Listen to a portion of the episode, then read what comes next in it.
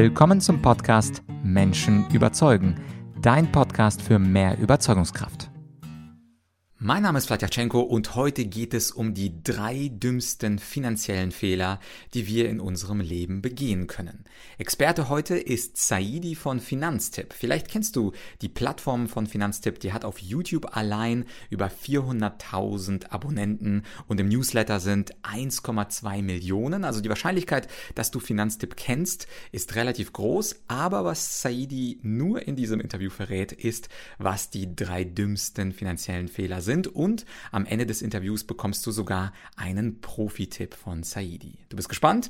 Dann viel Spaß jetzt mit Saidi Sulilatu von Finanztipp. Das Thema Finanzen kommt ziemlich selten vor an der Schule, in der Ausbildung und im Studium. Und wir Menschen, wir begehen manchmal extrem dumme finanzielle Fehler. Aber wer kann uns davor retten? Ich habe jemanden mitgebracht heute im Podcast, der uns rettet und uns aufklärt über die schlimmsten Finanzfehler unseres Lebens. Und das ist Saidi von Finanztipp. Saidi, freue mich, dass du die Zeit gefunden hast. Ja, sehr gern. Vlad, vielen Dank für die Einladung. Gehen wir doch mal gleich ins Thema. Was sind dann so die zwei, drei schlimmsten finanziellen Fehler in so einem normalen Leben eines Otto-Normalverbrauchers? Ja, ich würde mal sagen, so, es geht eigentlich damit los, zu meinen, dass man dieses Thema Finanzen an jemand anders delegieren kann. Mit anderen Worten ist ganz klar der wichtigste Tipp bei Finanztipp, mach's selber. Ja, es ist nämlich auch gar nicht so schwer. Es ist einfach, seine Finanzen selbst zu machen, das nicht an einen Berater oder an die Eltern oder an den Partner oder die Partnerin zum Beispiel abzutreten, sondern das wirklich selbst in die Hand zu nehmen. Weil wenn ich mich damit auseinandersetze, dann werde ich auch das, ja, werde ich auch diese Verantwortung dafür spüren, sich damit auch in dem Maße, wie man es halt auch braucht, sich damit auseinanderzusetzen. Da begeht man dann schon mal die wenigsten Fehler. Und das hängt, hängt zusammen mit dem zweiten Fehler, den man macht, gerade so beim Thema Geldanlage, dass man nämlich irgendwas macht, von dem man eigentlich nichts versteht. Wo man sagt, ah, das machen alle anderen, ne? und so mache ich das halt auch. Ne? Also ah, ich habe mal gehört, dass eine Riester-Rente, sage ich jetzt einfach mal, äh, für mich eine gute Idee, äh, das machen doch viele andere auch, dann mache ich das halt auch mal, gehe ich einfach mal zur Bank und hole mir, hol mir so ein Ding, ohne sich eben genau zu äh, informieren, dass eine Riester-Rente ja für manche Leute durchaus Sinn machen kann, für andere aber auch äh, deut deutlich weniger. Also nur was abzuschließen, was man selbst auch wirklich versteht und versteht, was da mit dem eigenen Geld äh, passiert. Und vielleicht noch, noch ein dritter, ja, dabei, das ist vielleicht auch für viele Leute gar nicht so einfach, ja, vielleicht auch manchmal nicht auf die eigenen Eltern zu hören. Denn oftmals wissen es die leider auch nicht besser. Die haben ja auch in aller Regel keine Finanzbildung in ihrer Schulausbildung, in ihrer Hochschulausbildung, wie auch immer, erfahren. Und letztendlich sehe ich, das sehe ich das immer wieder und habe es früher auch immer gesehen, dass Leute die Fehler der Eltern wieder reproduzieren. Und abgesehen davon, ne, dass die Finanzprodukte heute und die Welt eine andere ist als vor, was weiß ich, 30 Jahren, als die eigenen Eltern die Finanzentscheidungen getroffen haben. Mhm. Ja, und äh, ich gehe mal gleich auf den ersten Fehler drauf rein, äh, die Finanzentscheidung nicht delegieren. Wir delegieren ja Dinge auch sehr häufig, äh, von denen wir denken, das ist alles sehr lästig und sehr kompliziert.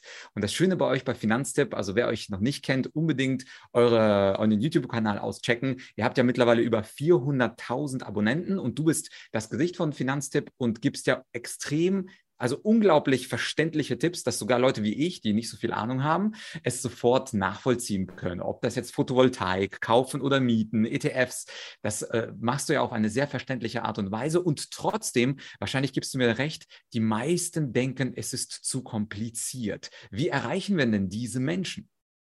Ja, die Leute sind oft gar nicht so leicht zu erreichen, ne? weil sie fühlen sich so ein bisschen ja, ein bisschen allein gelassen, weil man so, so, denkt, ja, ich muss mich eben an diese Experten bei der Bank, bei der Versicherung, die ja das irgendwie alles studiert haben oder eine gute Ausbildung da gemacht haben, irgendwie verlassen. Und ich glaube, es geht darum, den Leuten ganz einfache Konzepte an die Hand zu geben. Und ein einfaches Konzept ist mein Vier-Töpfe-Prinzip, zu sagen, du brauchst für deine alle Geldangelegenheiten in deinem Leben eigentlich nur vier Dinge, die du auch meistens in den meisten Fällen kennst. Das ist natürlich ein Girokonto, hast in aller Regel schon, das sollte möglichst kostenlos sein.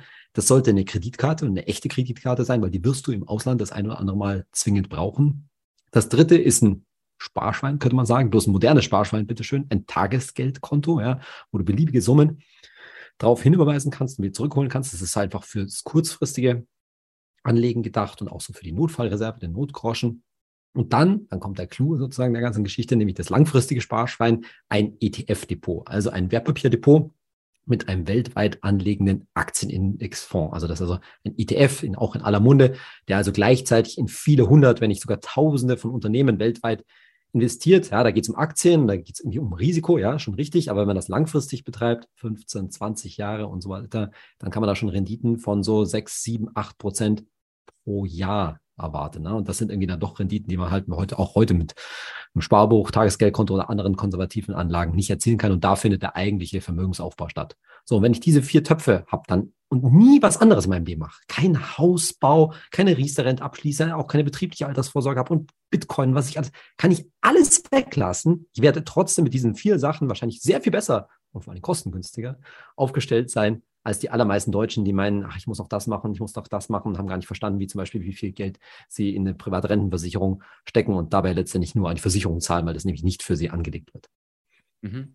Und das, was du äh, als zweites gesagt hast, nur etwas machen, was man auch wirklich versteht, da möchte ich auch kurz mal ähm, reingehen. Und zwar Stichwort Riester-Rente. Ich habe mal einen Blogartikel gelesen, ich weiß nicht, ob bei euch oder, oder woanders, dass äh, es sich schon lohnt, wenn man in Einzelfällen zwischen 87 und 92 Jahre alt wird, dann wird äh, es auf jeden Fall, äh, gibt es eine positive Rendite. Und natürlich sind alle Fälle anders. Welches Alter hat man abgeschlossen, welche Beiträge oder und so weiter. Aber was du gerade sagst, also wichtige Banker, die dann kommen und das ist ein staatliches Programm, Riester-Rente klingt ja auch sehr, sehr stabil. Dann gibt es Rürup-Rente, es gibt Bausparverträge, also Produkte, die schon seit Jahrzehnten auf dem Markt sind, die von Menschen in Krawatten verkauft werden, die aber in Wirklichkeit von der Rendite sehr, sehr, sehr, sehr zurückhaltend sind. Wie sind wir eigentlich in so eine Situation gekommen, dass uns der Staat oder die Bankberater Produkte empfehlen, die fast schon für uns negativ sind und so relativ einfache Tipps, sage ich mal, mit Tagesgeldkonto, was du jetzt gesagt hast, oder einfach so ein ETF-Sparplan, wo man einfach auf so einen globalen Index wettet bzw. investiert. Warum gibt es diese strukturelle Disharmonie? Also das, was schlecht ist, wird staatlich verordnet und das, was gut ist, kann man zum Glück auf eurer Plattform finden, aber eben nicht überall. Ja, also wie sind wir in die Situation geraten, weil wir in Deutschland leider da ziemlich patriarchalisch denken. Ja, das heißt, wir denken immer, wir müssen den Leuten etwas vorsetzen, sozusagen, dass sie dann bitteschön auch zu glauben haben. Diese Denke, dass zum Beispiel diese Geldangelegenheit man jederzeit selber machen kann, ohne einen Berater, die ist relativ neu. Ne? Also das ist etwas, was ich, durchaus auch andere, im Internet predigen, aber die ist, sage ich mal, auch in der Politik noch nicht besonders weit vorgedrungen. Und als die Riester-Rente zum Beispiel Anfang der 2000er Jahre auf den Markt gekommen ist, da herrscht noch ganz stark diese denke, na, dass man den Leuten sozusagen eine private Zusatzrente, das ist ja auch eine gute Idee, anbieten muss, die aber sehr stark gelenkt ist. Da sind auch jede Menge Garantien drin und so weiter. Also das ist wirklich ein Problem. Übrigens, man muss das Kind nicht mit dem Bade ausschütten. Ne? Also wer in der Riester-Rente viel große Förderung bekommt, Ganz einfach gesagt, wer mehr Zulagen vom Staat bekommt, als er selbst einzahlen muss, ja, für den ist das schon ein gutes Produkt. Da muss man es auch nicht am Ende total gut verstehen, sondern da kommt die Rendite, von der du gerade gesprochen hast, auch wenn ich nicht so lange lebe, vor allen Dingen daher, dass ich, naja, mehr Geld vom Staat bekommen habe, als ich, was ich selbst eingezahlt habe. Das ist insbesondere dann der Fall, wenn ich zwei oder mehr Kinder habe. Dann ist es so der, der Klassiker, dann sollte einer der beiden Elternteile, meistens ist es die Mutter, eine Riester-Rente abschließen, um dann eben diese Kinderzulagen mitzunehmen. Aber übrigens nicht beide Elternteile, weil das ist dann schon wieder so ein Fall, hm, macht eher keinen Sinn. Oder ich bin Geringverdiener und muss nur so einen Mindestbeitrag von zum Beispiel 60 Euro im Jahr einzahlen, um dann 175 Euro Zulage vom Staat zu, äh, zu bekommen. Da macht schon Sinn. Da sollte man halt auch noch günstige Riester-Produkte setzen, die also keine hohen Kosten haben. Die findet man wo? Natürlich bei uns Finanztipp, einfach mal googeln, Finanztipp Riester. Aber grundsätzlich gilt halt das, ja. Wir sind, haben so diese Tendenz, das, die ganze Sache zu verkomplizieren, wird auch spannend jetzt bei den diversen Vorschlägen, was jetzt das Generationenkapital heißt es jetzt, früher bekannt als Aktienrente, der Vorschlag von der FDP, wie das umgesetzt werden kann. Also dieser Gedanke, dass man es halt zum Beispiel mit ETFs total einfach halten, äh, halten kann, der ist leider außerhalb so, so einem Social Media Space wie YouTube und anderen Social Media Kanälen noch nicht so verbreitet. Mhm. Und äh, das dritte Thema, Stichwort Eltern, da hattest du ja auch gesagt, ein großes Problem, wenn man auf die Eltern hört. Das Problem ist ja, dass viele Eltern gar nicht mega super duper vermögend sind und trotzdem aber sehr selbstbewusst Tipps geben, wie beispielsweise Kind, du sollst nicht im bösen Aktienmarkt anlegen oder Kind, du musst eine Wohnung kaufen und dann gibt es sogar manchmal einen Zuschuss, dass die Eltern sagen, ich gebe dir ein paar tausend oder zehntausend Euro, damit du auf jeden Fall einen Bausparvertrag abschließt. Aber wenn man auf die Eltern schaut, anschaut, bei denen ist der finanzielle IQ auch nicht sonderlich groß. Was würdest du sagen, wir wollen ja jetzt nicht abstrakt über alle Eltern schimpfen, hm, uns hören vielleicht auch jüngere Leute jetzt äh, zu. Was ist so für mich der äh, Latmus-Test, äh, wo ich sage, okay, auf meine Eltern kann ich hören, weil zum Beispiel haben die dann drei Häuser oder so. Und wann sollte ich nicht auf meine Eltern hören? Hast du da so einen kleinen Test, eine Testfrage für unsere jungen Zuhörer? Also das total schwierig, ja, weil auch die Leute mit drei Häusern können auch viel falsch gemacht haben in ihrem Leben, was finanziell angeht und hätten vielleicht bis schon zehn Häuser, sag ich jetzt mal. Und genauso können Leute, die wenig Geld haben, es total schlau angestellt haben und aus dem wenigen, was sie äh, haben, das, das Beste rausgeholt haben. Insofern ist dieser Lackmustest total schwierig. Ich würde empfehlen, den Kindern, der Kindergeneration sozusagen, ja, ähm, zeigt doch mal oder hört euch zusammen mit euren Eltern mal oder schaut euch zusammen mal Finanztipp natürlich an, ja, und dann wird man schon sehen, was da für eine, für eine Reaktion kommt, ja, und dann man sagt, ah ja, das ist ja so auf die modernen Verhältnisse gut angepasst sozusagen, interessant mit den ETFs zum Beispiel und so, ah ja, das ist auch wirklich eine unabhängige Information, die ist jetzt nicht irgendwie, äh, die legen es jetzt nicht darauf an, irgendwas besonders äh, Teures zu verkaufen und so, das ist schon, glaube ich, ganz, ganz, äh, ganz guter Test. Aber ich glaube, das wichtigste, die wichtigste Message ist sozusagen, das Selbstbewusstsein zu haben. Hey, ich kann das selber. Ich, das ist auch nicht wahnsinnig schwierig. Ich sage immer, naja, da guckst du dir irgendwie fünf Videos von mir an, ja, und dann weißt du schon so viel mehr, als du, äh, also weißt du so viel schon, dass du das völlig selbst in die Hand nehmen kannst und kannst dann gerne noch dich der Sache noch tiefer widmen und so weiter. Aber da brauchst du die eigenen Eltern nicht dazu. Und vielleicht gehört zu diesem Test halt auch dazu, sich mal zu fragen, hm, was waren, also mit den Eltern auch darüber zu reden, was waren denn so wichtige finanzielle Entscheidungen? Also zum Beispiel, wie habt ihr die Entscheidung, dass ihr meinetwegen unser Elternhaus gebaut habt? Wie habt ihr das getroffen? Oder habt ihr euch mal auch überlegt, ob es Alternativen dazu gab? Und wenn man dann merkt, naja, das, da gab es keine große Überlegung, sondern das hat man halt so gemacht, weil man halt mal bauen wollte, ja, weil gibt ja gar keine Alternative dazu, dann weiß man schon, hm, nee, also die eigene Entscheidung, die sollte schon etwas fundierter ausfallen. Und das ist übrigens eine der schwierigsten und kompliziertesten Entscheidungen, ja. Sollte ich mein Geld alles, in aller Regel, ja, alles in eine Immobilie, in ein Haus oder eine Wohnung stecken oder bleibe ich zur Miete, ja, und lege das äh, Geld breit gestreut am Aktienmarkt an? Mhm. Und übrigens zu dieser Frage, kaufen oder mieten, gibt es ja auf eurem Kanal auch ein schönes Video, was, glaube ich, über eine Million Klicks oder so hat. Also eins der populärsten Videos, kaufen oder mieten mit einer Berechnungsgrundlage, können wir gerne auch äh, verlinken. Wird ein Spaß sein für alle, die sich das gerade fragen. Kaufen oder mieten, eine der wichtigsten Lebens zumindest finanziellen Lebensentscheidungen in der Welt. Vielleicht noch zum Schluss, äh, Saidi, eine Frage, die etwas kritisch ist, weil beim Thema Finanzen, da gibt es ja bestimmte Interessen Interessen, die äh, Berater haben und deswegen bestimmte Produkte verkaufen. Also der Bankberater offensichtlich äh, sind für ihn die ETFs ein Dorn im Auge, weil die haben keine Managing-Fee. Das kann ich auch selber einstellen, welchen Anbieter ich auch wähle. Dann habe ich so eine klitzekleine Gebühr von 0,12 Prozent. Aber verglichen mit so einem Aktienfonds, der zwei oder drei Prozent nimmt, ist es wirklich extrem günstig. Bedeutet also, wir haben beim Thema Finanzen, glaube ich, auch intuitiv das Gefühl, wenn wir zum Bankberater, zum Sparkassenbetreuer gehen, uh, ich weiß nicht, was er mir da empfiehlt, aber vielleicht ist das nicht die beste Info.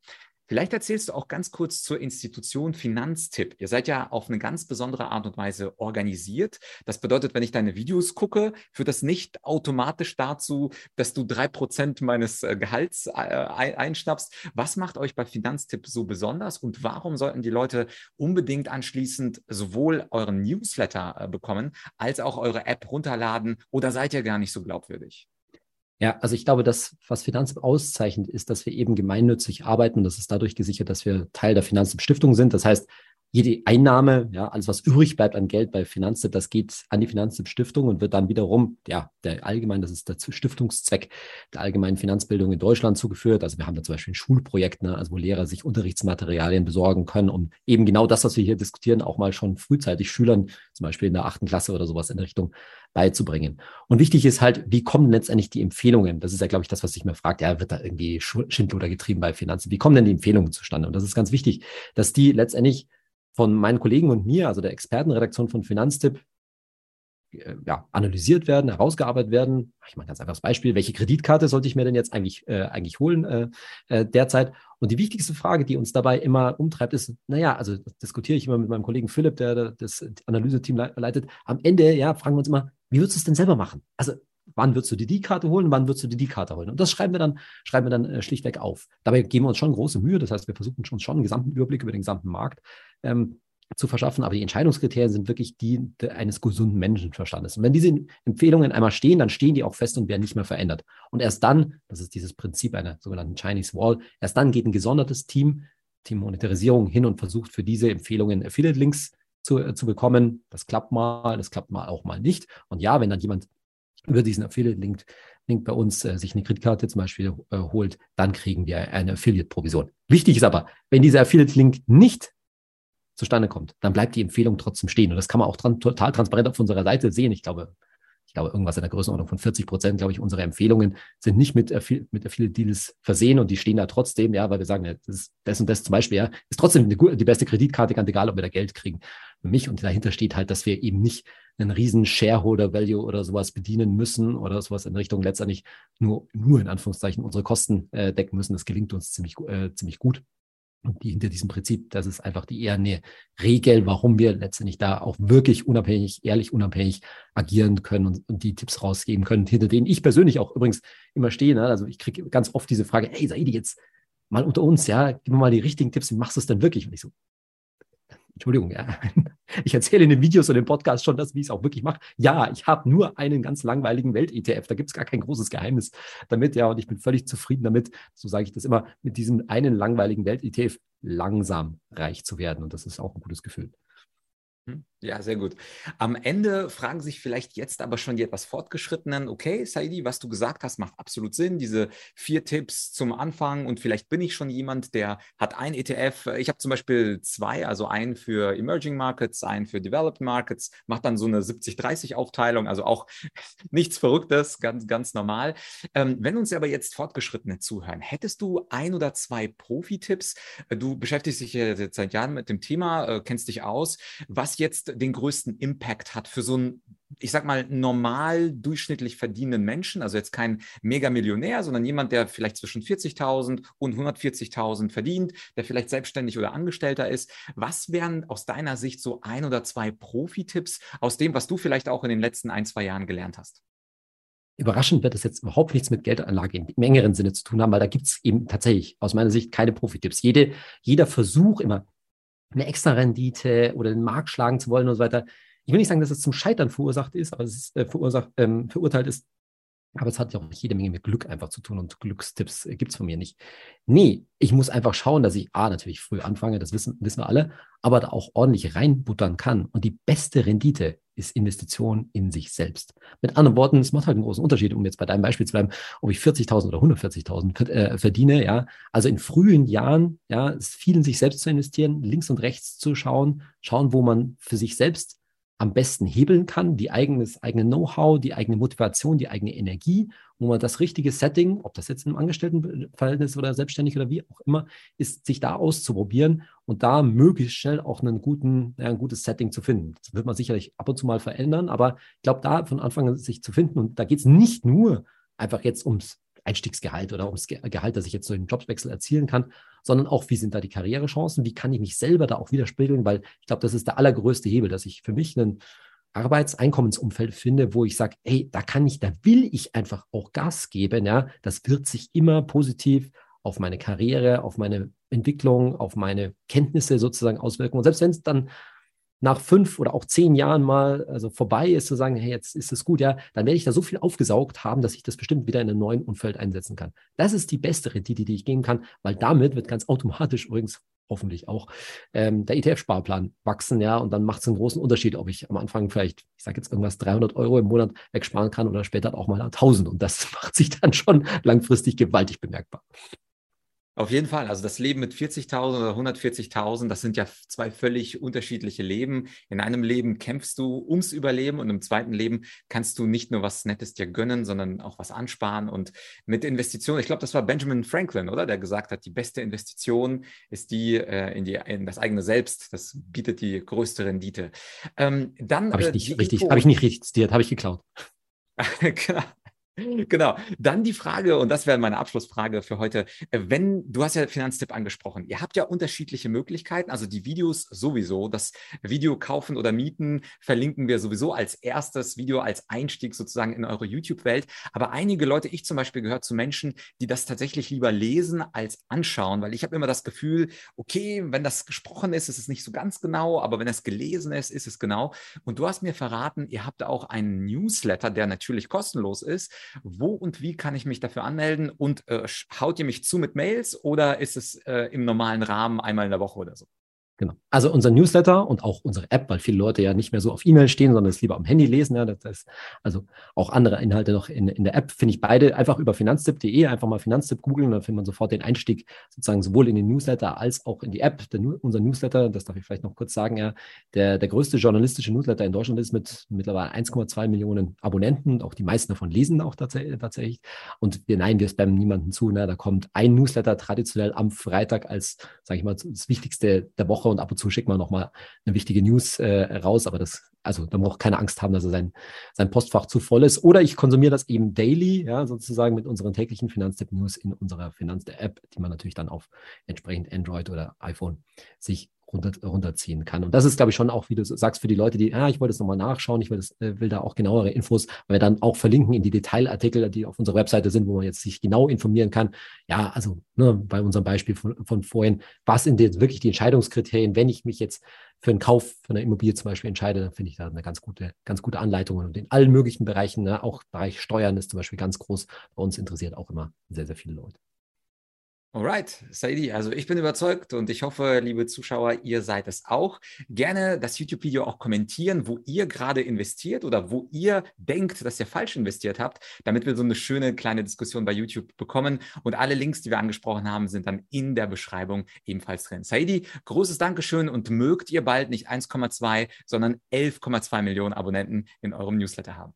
Das wäre das wär schon eine Sache, denn letztendlich brauchen tatsächlich alle Menschen, glaube ich, in Deutschland diese Informationen. Vlad, vielen Dank für die Gelegenheit und vielen Dank für die Einladung.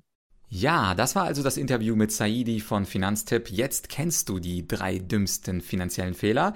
Und der zweite Schritt sollte natürlich sein, eine kritische Selbstreflexion. Bist du vielleicht in einem Fehler tief drin? Kannst du ihn hoffentlich noch ausmerzen oder bist du safe, wie man neudeutsch sagt? Also auf der guten Seite. Das würde mich natürlich für dich sehr freuen, aber auch wenn nicht, ich glaube, dieses Problem eins, das Finanzthema delegieren, Problem zwei, in Dinge investieren, was was man nicht versteht und Problem drei auf die Eltern hören, die häufig nicht ganz so viel Ahnung haben. Wenn wir das uns bewusst machen und hoffentlich in Zukunft nicht darauf reinfallen, dann können wir unser Geld wunderbar schützen. Ich hoffe, das Interview hat dir Spaß gemacht.